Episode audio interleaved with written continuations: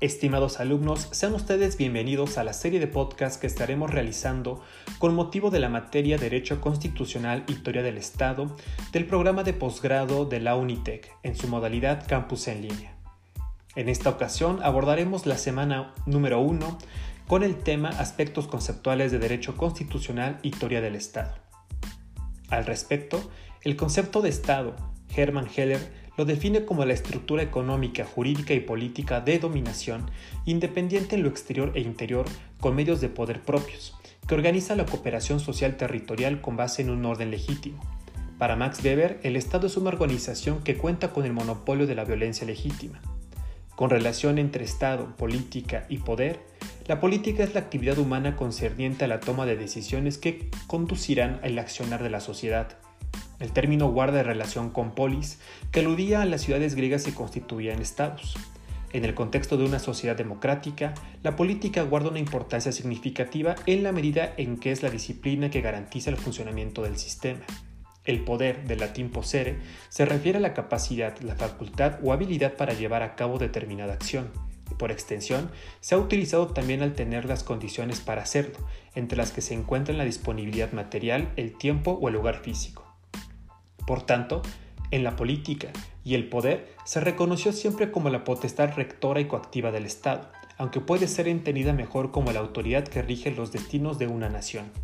En la mayoría de las repúblicas democráticas, esta autoridad está compuesta por los llamados tres poderes, ejecutivo, legislativo y judicial. Sobre el estudio del Estado en la ciencia jurídica, el especialista Carl Lawrence, junto con algunos otros autores, denomina jurisprudencia a lo que en este tema llamamos ciencia jurídica o ciencia del derecho, y señala que la jurisprudencia es una ciencia, porque ha desarrollado métodos que aspiran a un conocimiento racionalmente comprobable del derecho vigente.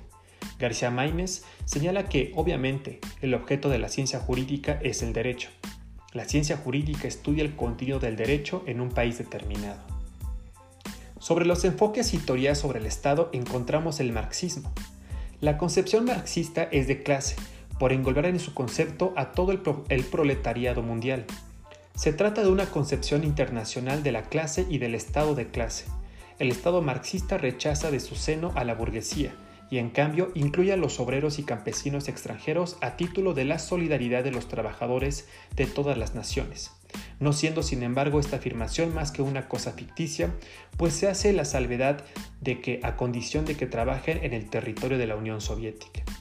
De acuerdo a lo anterior, sabemos que los textos marxistas existen para suplir la indigencia social del individuo, de la persona humana, independientemente de que pertenezca a una clase o a otra. Además, consideramos sagrada la independencia de los estados y su derecho a regirse de manera autónoma como entes soberanos. Sobre el elitismo, entre los de la teoría elitista están sin duda los estudios aparecidos en los años 50 de, dos sociólogos americanos, F. Hunter y C. Wright Mills, en su libro Community Power Structure. Hunter concluía diciendo que los hombres más influyentes en la formación de la política nacional se encuentran en las grandes ciudades, manejando las grandes empresas corporativas y usando su influencia para conseguir que el gobierno se mueva de acuerdo con sus intereses. En definitiva, a las élites les distingue su localización estratégica en las organizaciones o en la sociedad para la toma de decisiones. Las élites serán denominadas normalmente aquellas personas cuyo poder está institucionalizado, esto es, como expresión de una estructura de poder con una mayor o menor duración determinada. Sobre el, pluralismo, Robert Dahl establece que el pluralismo no significa que todos los ciudadanos estén dentro del proceso político, pone de manifiesto el hecho de que muchos ciudadanos permanecen inactivos, que los ingresos, la riqueza y los recursos políticos no están distribuidos de forma equitativa. De esta forma, es a través de mecanismos como las elecciones o los grupos de presión que el gobierno refleja las demandas de la sociedad y se ve constreñido por el poder compensador de la sociedad civil y de otras organizaciones.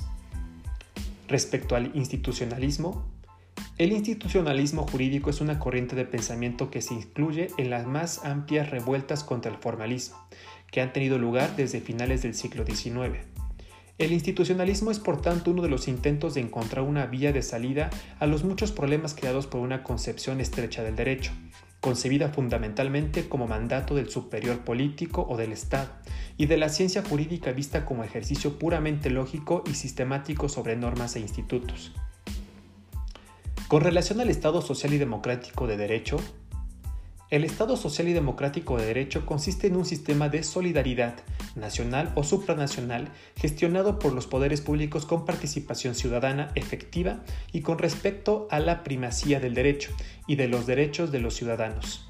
El Estado social y democrático de derecho se orienta a la igualdad y a la justicia, tanto en relación con los individuos como con los grupos sociales. Busca la síntesis entre la igualdad y la libertad sobre la soberanía y titulares a cargo de un Estado.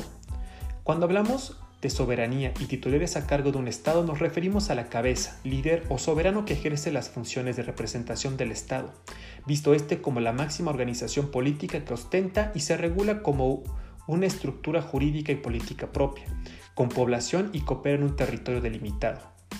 En los regímenes monárquicos constitucionales, el rey es quien ostenta la representación del Estado, y en la República suele ser el titular del Poder Ejecutivo. En México, las funciones del jefe de Estado y de Gobierno se reúnen en una sola persona, el presidente de la República, que es electo popularmente y tiene su fundamento en los artículos 80 y 89 constitucionales. Sobre las formas de Estado, existen formas simples y compuestas dependiendo esto del Estado en que se ubique. En las formas de Estado simple, un solo Estado ejercita la soberanía sin la intromisión de otros poderes ajenos. En la forma de estado compuesto existe la participación de otros estados más pequeños, normalmente llamados entidades federativas, por lo que puede decirse que se trata de un estado de estados. En la forma del estado compuesto, el estado unitario está denominado por una soberanía genérica y por órganos de proyección nacional, y es aquel que corresponde a la forma centralizada tanto en lo político como en lo administrativo. En esta forma las partes carecen de soberanía pero tienen autonomía. A su vez, existen dos formas de Estado complejas, la confederación y la federación. La confederación se forma o integra con una serie determinada de estados soberanos que no pierden tal cualidad al incorporarse a la forma de entidad superior a la que solo delegan ciertas ilimitadas facultades. El Estado federal integra por otros estados o entidades federativas que tienen autonomía constitucional y forman parte de la integración de la voluntad nacional. Criterios para definir y diferenciar las formas de Estado. El parámetro de referencia de las posibles formas de Estado sigue siendo la tripartición aristotélica, monarquía, aristocracia y democracia, enriquecida con formas mixtas, derivadas de la fusión con los principios políticos prevalentes, como el relativo al Estado de Derecho burgués y a los estudios de Derecho Constitucional de Europa Oriental.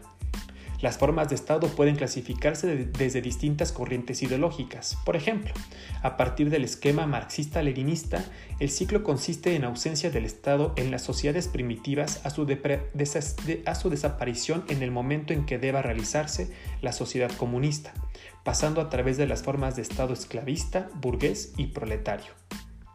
Diversas clasificaciones de formas del Estado. Para Viscaretti, la forma de Estado está determinada por la posición que ocupan y las relaciones que guardan entre sí el gobierno, el pueblo y el territorio, los tres elementos constitutivos del Estado. A las diferentes maneras en que puede estructurarse la organización política en su totalidad y unidad se les denomina formas de Estado e incluyen los elementos que componen este, territorio, población y poder. No debe confundirse formas de Estado con formas de gobierno, ya que estas últimas comprenden solamente al núcleo del poder, mientras que la forma de Estado tiene un carácter más amplio e incluye a toda la población y a todo el territorio gobierno. Formas de gobierno. La forma de gobierno es la configuración del ejercicio y la organización del poder político según una interpretación ideológica en su estructura social. Tradicionalmente y de acuerdo con Aristóteles, las formas de gobierno se clasifican en puras e impuras. Estas últimas se presentan cuando las primeras degeneran o se corrompen. Como formas puras encontramos a la monarquía, a la democracia y a la aristocracia. Como formas impuras respectivamente encontramos a la tiranía, demagogia y a la oligarquía.